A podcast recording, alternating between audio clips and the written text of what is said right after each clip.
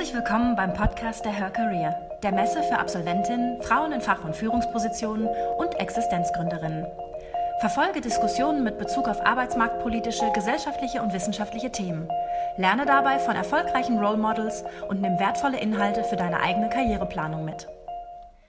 Im Folgenden hörst du einen Vortrag aus dem Auditorium der Her Career von Heidi Stopper. Top-Management-Coach, Stopper-Coaching und Beratung und ehemaliger Vorstand im MDAX. Das Thema ihres Vortrags? Wahnsinn Firmenpolitik, wie du sie für dich optimal nutzen kannst. Leider macht die Firmenpolitik einem oft das Leben schwer. Das muss nicht sein. In ihrem Vortrag verrät Heidi Stopper, ehemaliger Vorstand im MDAX, alle Tricks, wie du dich in unternehmenspolitischen Konstellationen zurechtfindest und die Firmenpolitik für dich nutzt. Ihre Tipps helfen dir, deine Anliegen im Unternehmen besser durchzusetzen. Heidi Stopper ist eine erfolgreiche Unternehmerin, eine der gefragtesten Top-Management-Coaches und Beraterin zum Thema Karriere und berufliche Positionierung. Viel Spaß beim Zuhören. Ja, meine Damen, es ist ja schön voll schon geworden. Erstmal einen ganz schönen guten Morgen von mir. Sie sind sicher ganz aufgeregt auf die nächste Dame, die viele von Ihnen wahrscheinlich auch schon kennen. Für die, die sie nicht kennen. Wer von Ihnen mal Hand hoch mag es gerne, wenn jemand Klartext spricht?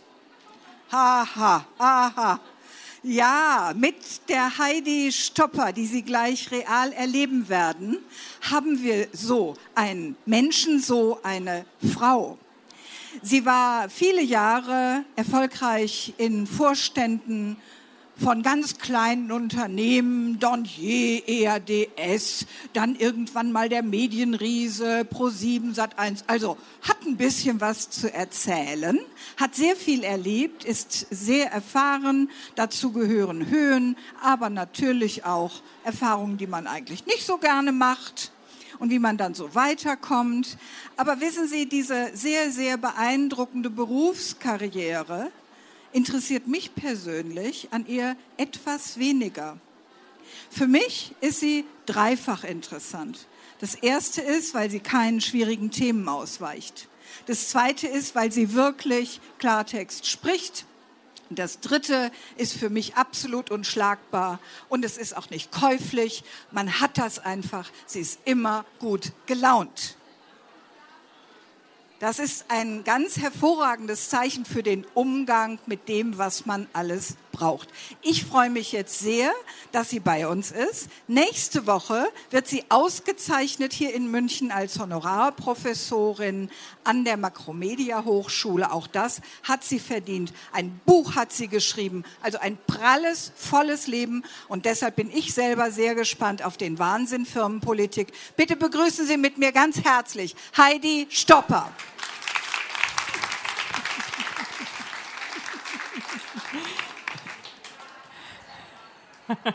Du wirst nicht mal schamlos rot beim, beim Übertreiben. Vielen Dank. Ja, ich habe das Vergnügen zu sprechen zum Thema Firmenpolitik. Ich meine, nichts ist so sexy wie Machtkonstruktion und nichts ist so komplex.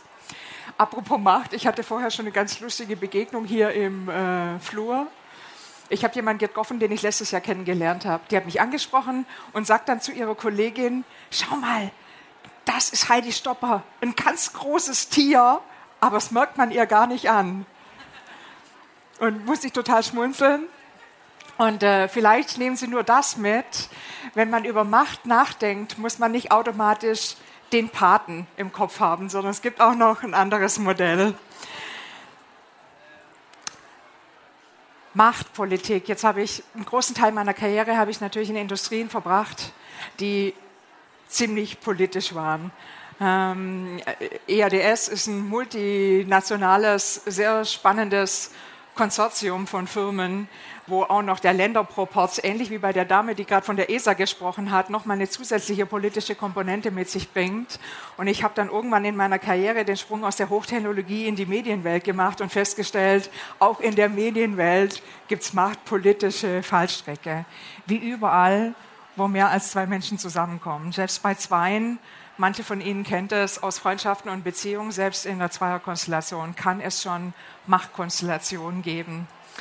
Was befähigt mich im besonderen Maß zum Thema Machtpolitik zu sprechen mit Ihnen? Ich werde öfters dazu gefragt. So die politisch korrekte Antwort ist, ich bin sehr strategisch, ich war sehr erfolgreich. Die ehrliche Antwort ist, ich habe bei meinem Kind, ich habe einen Sohn, 24-jährig, ich habe im Kindergarten verstanden, wie der Hase läuft. Ich hau deine Sandburg kaputt, du haust meine Sandburg kaputt. Und so ähnlich muss man sich das vorstellen. Das zieht sich durch bis in die Vorstandsetagen. Es bleibt sehr, sehr archaisch und sehr ursprünglich. Macht und Firmenpolitik hat nichts mit Sache zu tun, sondern ausschließlich mit Beziehungsmanagement und Beziehungskonstellation. Jetzt habe ich ganz am Anfang meiner Karriere geklaut, bei der Arbeit geht es um Sachen. Zu mir hat man noch gesagt, Heidi, lach nicht so viel, dich nimmt ja niemand ernst. Zieh dich nicht so bunt an, dich nimmt niemand ernst. Es geht um die Sache, sei nicht so emotional. Wer von Ihnen hat schon gehört, sei nicht so emotional? Super, seien Sie sehr emotional. Das ist der Garant für Erfolg. Glauben Sie ja nicht, Männer sind nicht emotional. Alle Männer, die ich kenne, vom Aufsichtsrat bis zum Mittelmanager, mit denen ich je gearbeitet habe, sind alle super emotional, emotional. Es äußert sich ein bisschen anders vielleicht manchmal wie bei uns Frauen, aber das ist ein Totschlagargument, um uns Frauen mundtot zu machen, es sei nicht so emotional. In der heutigen Wirtschaftswelt ohne Emotionen geht gar nichts. Und da sind wir schon in so Beispielen, die ich erlebt habe in meiner Karriere zum Thema Firmenpolitik. Ich hatte ganz am Anfang, war ich das erste Mal, saß ich in einem Board. Und dann habe ich ausgerechnet auch noch so eine Phase erlebt, wo die internationale Raumfahrt in Konsolidierung ging und wir mussten restrukturieren. Das bedeutet, wir mussten Personal abbauen, Kosten sparen. Ähm, eine schwere Phase, speziell für einen Personaler, der Werte ganz oben angesiedelt hat. Und ich habe dann die Aufgabe bekommen, von meinen Kollegen zusammenzustellen, an welchen Stellen es Sinn macht, wie man irgendwie diese Abbaupläne am sinnvollsten für das Unternehmen umsetzen kann und bin auch gleich gesprungen. So, ich habe so diese Aufgabe übertragen bekommen und dachte, jawohl, da hinten ist das Ziel, hier stehe ich wie so ein Pfeil auf das Ziel. So, ich habe mit versucht, mit meinen ganzen Kollegen Termine zu machen. Die haben dann immer gesagt, ach, ich habe nicht so viel Zeit, sprich doch aber mit meinen Mitarbeitern. Und ich habe dann mit ganz vielen Mitarbeitern gesprochen und wir haben extrem viel Energie da reingesteckt, einen super Plan auf die Beine zu stellen, wie dieser Abbau a vernünftig, sozial korrekt und am Ende aller Tage tatsächlich an den Stellen erfolgt, die aus meiner Sicht auch fürs Unternehmen gut und weiterführend sind und nicht an Stellen mit so einem Rasenmäherprinzip, wo es immer alle trifft, was man ja gerne macht in Unternehmen. Und bin dann in eine Vorstandssitzung gegangen und habe das dort präsentieren sollen. Ich war total stolz. Wir haben echt viel Mühe reingesteckt, sechs Wochen harte Arbeit. Viele Leute waren daran beteiligt. Und ich fange an zu präsentieren und es kam von allen Kollegen totales Querfeuer. Ja, das wäre totaler Schwachsinn, das wäre totaler Schwachsinn. Die waren sich alle, das ist totaler Schwachsinn. Und dann ist mir irgendwann gedämmert und unser CEO hat immer nur genickt, wenn jemand gesagt hat, ja, das wäre ja Schwachsinn. Und die haben immer gesagt, you know Everett. Das so hieß damals der, der CEO. Und der hat immer gesagt, ja, es kommt ihm auch nicht vernünftig vor. Was ist passiert? Die haben meinen ganzen Plan einfach weggeschossen, sechs Wochen Arbeit für die Katz und haben entschieden, wir machen Rasenmäherprinzip, weil diejenigen, die größten Divisions, die haben überhaupt nichts gemacht die ganzen letzten Jahre, die haben nur eingestellt wie verrückt. Für die war das Rasenmäherprinzip viel, viel besser weil es viel weniger getroffen hätte, wie wenn man tatsächlich in eine inhaltliche Diskussion eingestiegen sind. Und die Zeit, die ich genutzt habe, um in der Sache zu arbeiten und den Plan zu erstellen, haben meine Kollegen genutzt, um hinter meinem Rücken alles mit dem CEO klarzumachen. Das ist Firmenpolitik. Ein zweites Beispiel. Ich bin ähm, irgendwann umgezogen von Deutschland nach Frankreich und habe eine große Aufgabe übertragen bekommen in äh, Frankreich mit Sitz in Toulouse. Das, da sitzt der Raumfahrtteil der, äh, de, äh, der Firma Airbus, bei der ich sehr lange gearbeitet habe. Und ähm, ich war total happy, Riesenteam.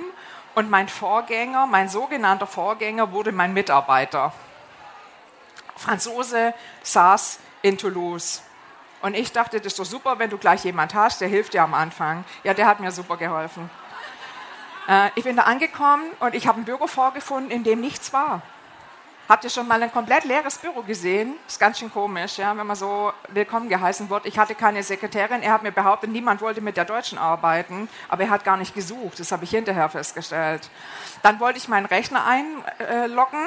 Gott sei Dank funktioniert das in so einem internationalen Unternehmen und habe festgestellt, es geht nicht. Komisch habe den Techniker dann kommen lassen. Ich habe erst mal vier Tage gebraucht, um mich durchzufragen, wer denn die Technik macht. Der kam dann ins Büro und sagt, ja, sowas hätte er noch gar nicht erlebt. In meinem Büro werden alle Buchsen abgeklemmt. Es war ein Willkommen der besonderen Art. Ja, mein Vorgänger hat mir ganz klar signalisiert, du bist nicht mein Chef, ich habe hier das Sagen, geh besser wieder zurück nach Deutschland. Da gibt es zwei Möglichkeiten, was man hat. Man kann sich beleidigt ins Zimmer zurückziehen und es als persönlichen Angriff nehmen oder man kann es sportlich sehen und denken, Freundchen, dir zeige ich's. Ich habe mich fürs Zweite entschieden. Zum Thema Machtpolitik, ihr kennt das alle. Es gibt aus meiner Sicht drei Mythen, mit denen man wirklich aufräumen muss. Vor allem der erste Mythos ist aus meiner Sicht ein absolut gefährlicher. Wir glauben, bei der Arbeit geht es um rationale Entscheidungen. Ja, ganz am Anfang meiner Karriere haben auch alle meine männlichen Chefs zu mir gesagt, Heidi, hier geht es um Ratio, nicht um Emotion, ausschließlich Ratio. Wir Männer, wir treffen rationale Entscheidungen. Abgesehen davon, dass ich erfahren habe, dass kein Mann, den ich jemals kennengelernt habe, ausschließlich rationale Entscheidungen trifft, gibt es auch seit 2002 den Beweis in Form eines Wirtschaftsnobelpreises. Welthaler hat ganz klar aufgeräumt, schon in 2002, dass diese sogenannte Homo economicus, der rationale Entscheidungen trifft, der ist absoluter Nonsens. Trotzdem glauben wir immer noch, bei der Arbeit geht es um Sachen, um Sachinhalte. Um die geht es Gott sei Dank auch. Ich könnte ein Beispiel machen. Es gibt einen Kriminologen, der macht auch Managementberatung, der aus meiner Sicht etwas fragwürdigen Art, aber der hat mal einen coolen äh, Satz gesagt. Der hat gesagt, Machtstrukturen in Unternehmen ist wie bei einer Street Gang. Ich habe sehr lange in Street Gangs gearbeitet in der Bronx. In Firmen ist es genauso. Also ich war nie in der Bronx, deswegen kann ich den Vergleich nicht herstellen. Aber ich ahne, was er meint. Er meint nämlich, es gibt Rollen im Unternehmen, die Leute wahrnehmen. Und es ist besser zu wissen, was die Rollen von den anderen sind, wenn man überleben will.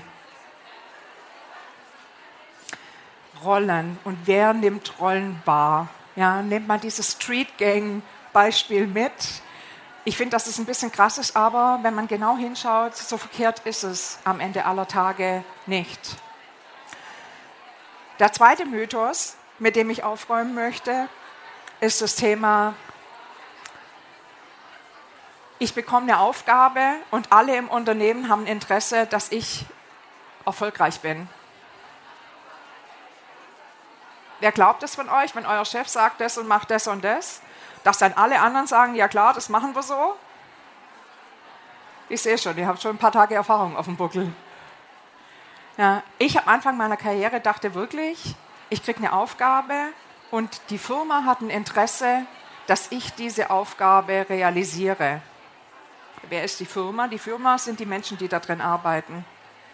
Und ich habe so viel gelernt in meiner Karriere durch ganz einfach sich brutal viele blutige Nasen holen, weil ich eben nicht alle Stakeholder einbezogen habe und nicht jeder genau interessiert war, dass ich mit meiner Arbeit erfolgreich war. Und es liegt nicht nur daran, dass sie mir den Erfolg nicht gegönnt haben. Es gibt Menschen, die ertragen nicht, wenn andere im Sonnenschein stehen, weil die wollen selbst nur dort stehen und die fühlen sich geschmälert, wenn die Sonne auch auf andere trifft. Ja, so what, mit den Menschen müssen wir manchmal arbeiten. Aber es gibt auch ganz, ganz viele andere in einem Unternehmen, die eigentlich jeden gönnen, dass er strahlt und dass er Erfolg hat. Aber wenn wir mit dem, was wir tun sollen, einen neuen Prozess einführen oder was auch immer es ist, erfolgreich sind, dann machen wir anderen Menschen im Unterleben manchmal das Leben schwer.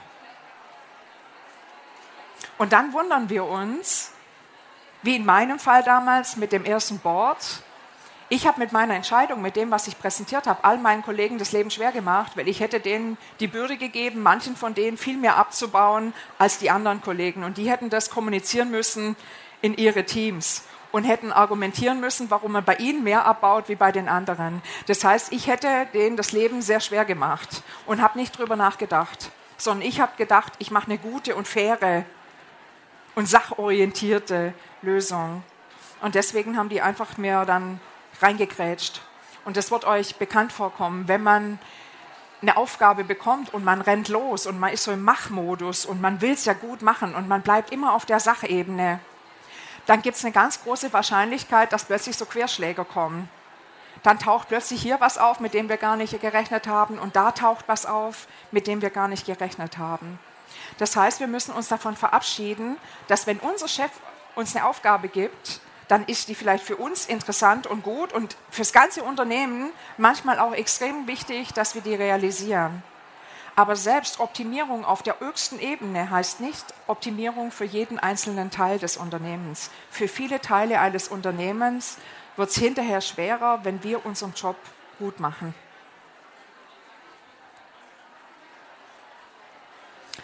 Und der dritte Mythos, mit dem ich aufräumen möchte, es reicht aus, für ein zufriedenes Dasein bei der Arbeit, wenn wir uns auf die Sache konzentrieren. Das ist ein Thema, was Frauen noch mehr betrifft als Männer. Ja, Macht und machtpolitische Konstruktion macht allen Menschen, mit denen ich arbeite, gleichermaßen Probleme. Ja, ich arbeite sehr viel mit Vorständen und die Verteilung ist ungefähr 70 Prozent Männer, 30 Prozent Frauen, mit denen ich arbeite. Auch die Männer haben ein Riesenthema mit dem Thema Machtpolitik, weil die Welt ist sehr komplex und es ist überhaupt nicht einfach, überall durchzuschauen und sich durchzusetzen in bestehenden Machtkonstruktionen. Bei Frauen ist es noch ein bisschen schwieriger aus meiner Sicht, weil wir haben so ein bisschen wir verbrennen uns die Finger. Das ist wie wenn wir auf die heiße Herdplatte legen, wenn es ums Thema Macht geht. Oh Gott, oh Gott, ich will doch nicht der Pate sein. Oder seit Star Wars, Star Wars kennen wir alle, es gibt diese dunkle Seite der Macht. Offensichtlich haben wir Frauen so viele abschreckende Beispiele vor uns, dass wir denken, die Macht hat so eine negative Konnotation, die Macht ist was Dunkles. Und was macht man? Man konzentriert sich lieber auf das, wo man sich wohlfühlt, nämlich auf die Sachebene. Das ist ein ganz typisches Frauending, gibt es viel Untersuchungen dazu. Wir Frauen haben das Risiko, dass wir in die sogenannte Fleißfalle treten. Was heißt das? das da liegt der Glaube zugrunde, wenn ich meinen Job super mache, wenn ich alles gebe bei der Arbeit und einen hervorragenden Job hinlege, dann wird es A gesehen und B wird es honoriert. Bei wem von euch ist es der Fall? Eins von zwei. Auf der Insel der Glückseligen. Gratulation. In der Regel ist es so, dass man sich selbst sichtbar machen muss und man muss dafür sorgen, dass man gesehen wird und man muss dafür sorgen, dass die anderen einem die Wertschätzung geben. Ganz häufig liegt das an Gründen, dass die, Chefs gar nicht wissen, was ihr alles tut. Jetzt war ich den größten Teil meiner Karriere, war ich selber Chef. Und ich muss ganz klar sagen, ich wusste nicht en Detail, was alle meine Mitarbeiter arbeiten. Das war auch nicht meine Aufgabe als Chef. Meine Aufgabe als Chef war eine ganz andere. Ich musste sicherstellen, dass das Team alle Ressourcen hat, die es braucht und im Verteilungskampf genug davon abbekommt, dass wir unsere Arbeit gut machen können. Ich musste den Schutzschild aufstellen, wenn Querschläger von allen Seiten kamen. Ich musste denen gut zureden, Mut machen, unterstützen, manchmal die Richtung geben, manchmal erklären, manchmal für meinen Mitarbeiter mir die Sache erklären lassen. Ich musste die Stakeholder drumherum alle managen, dass meine Mitarbeiter freies Feld hatten, um zu arbeiten und zu laufen.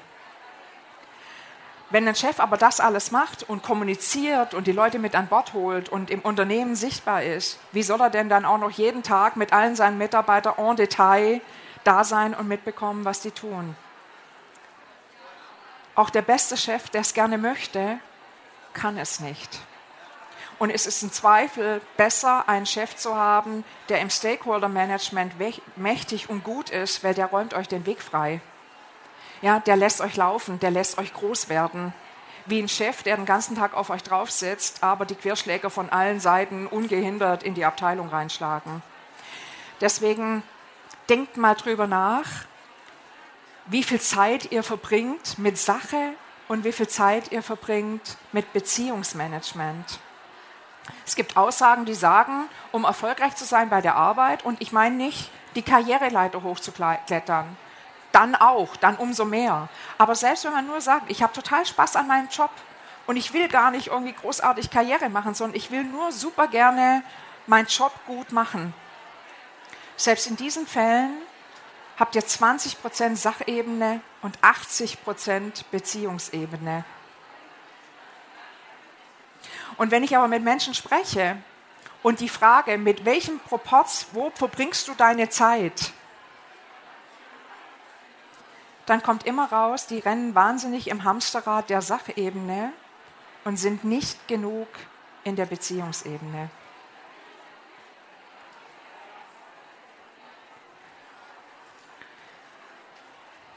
Was meine ich damit? Beziehungsebene. Komisch eigentlich, dass wir Frauen auf dem Feld vermeintlich viel schlechter sind wie Männer, wo uns doch zugeschrieben wird, dass unsere Stärken auf der Beziehungsebene liegen. Die sogenannten Soft Skills, die uns immer zugetragen werden, die wir auch haben im Übrigen, ja, nicht nur, aber auf die wir ja gerne reduziert werden. Aber diese Soft Skills, die wir Frauen in der Regel sehr, sehr gut haben, nämlich gut zuhören können, andere beobachten, andere lesen. Was ist die Interessenlage? Man sieht alles. Ich habe in Vorstandssitzungen ganz häufig die Zeit damit verbracht, mich zurückzulehnen und einfach nur meine Kollegen zu beobachten. Ich habe nie in einem Gremium gearbeitet, wo noch eine andere Frau saß. Es waren immer reine Männerzirkel und halt ich. Und ich habe sehr, sehr viel beobachtet und wenn Sie beobachten, Sie sehen alles. Sie sehen alles, was entscheidend ist. Es ist nicht entscheidend, was Sie sagen, überhaupt nicht, ehrlich gesagt. Das ist auch so eine Kommunikation, nur ungefähr 7 bis 30 Prozent ist das, was wir sagen. 70 Prozent ist, wie wir das tun.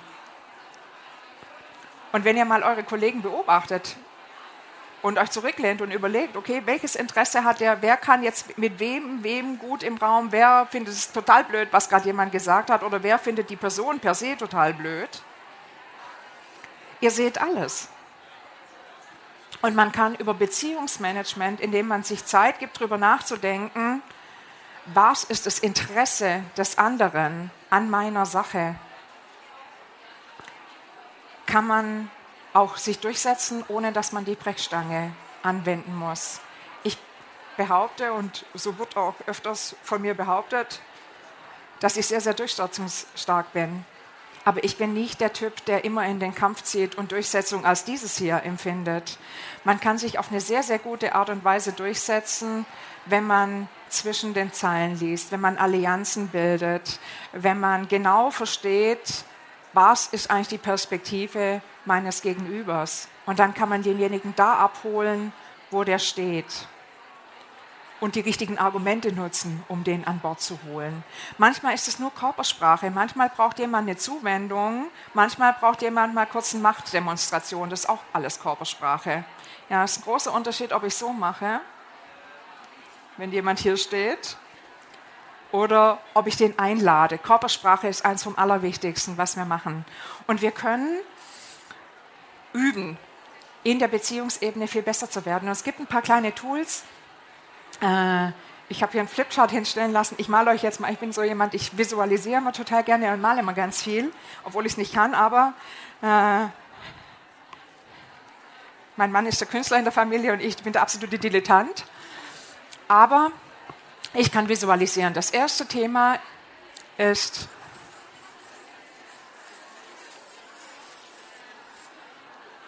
Was ist das?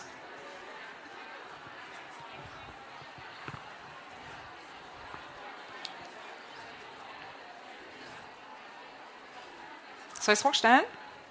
Ist zu schwer, sorry. Könnt ihr sehen? Also ich habe hier was hingemalt, das sieht aus wie eine Amöbe. Du hast gemeint, es ist eine Amöbe. Es ist keine Amöbe. Ja? Das ist ein ganz einfaches Problem. Das ist zweidimensional. Alles, mit dem ihr zu tun habt, tagtäglich, ist viel komplexer wie das Ding hier. Normalerweise stehen wir hier und gucken von hier da drauf. Und selbst wenn wir von hier ganz genau hinschauen, sehen wir sehen wir nur genau den Teil. Aus der Perspektive ist dieses Ding nicht lösbar.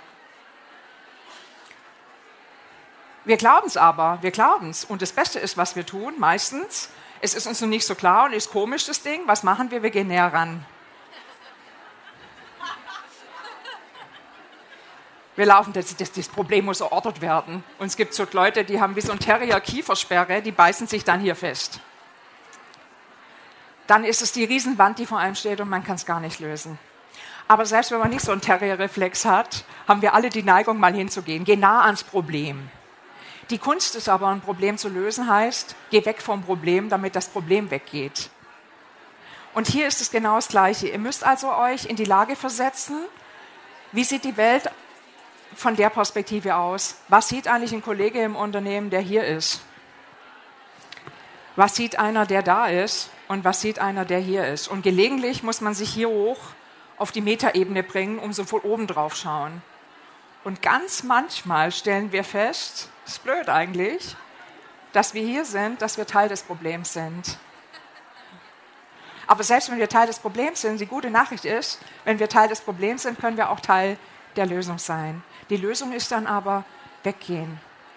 Weggehen. Raus aus der individuellen Betroffenheit. Ich habe schon mehrfach die Mann, der Zeituhr hier bekommen, raus aus der Betroffenheit. Wenn ihr eins wegnehmt, überlegt euch mal, was erzählt derjenige, der euch das Leben schwer macht im Unternehmen? Und wir haben alle so jemanden, der uns mal zwischendrin das Leben schwer macht. Was erzählt er eigentlich zu Hause seinem Partner oder seiner Partnerin über mich? Was erzählt er über die Firma? Sobald wir aus unserer eigenen Ich-Betroffenheit rausgehen, schaffen wir es, Beziehungsebenen zu bearbeiten und nicht nur bei uns zu bleiben. Und es ist ein bisschen wie die Alten bei der Muppet Show, die so im Balkon sitzen und auf das Geschehen und auf das Theater gucken. Bis es ist viel Theaterwelt, geht viel um Rollenausübung. Und da sind wir wieder ganz am Anfang. Ich habe gelernt in meiner Karriere, wenn man die Firmenpolitik überleben, gut bedienen und sie sogar nutzen möchte, dann sollte man darüber nachdenken, aktiv welche Rolle will ich eigentlich in der Street Gang spielen? Das wünsche ich euch. Viel Erfolg dabei. Danke fürs Zuhören. Weitere spannende Folgen und aktuelle Informationen zur kommenden Messe findest du unter www.her-career.com. Bei der Her Career triffst du zum Erfahrungsaustausch auf Role Models und Top-Entscheider aus Wirtschaft, Wissenschaft und Politik. Ein Besuch, der sich mehr als auszahlt. Wir freuen uns auf dich.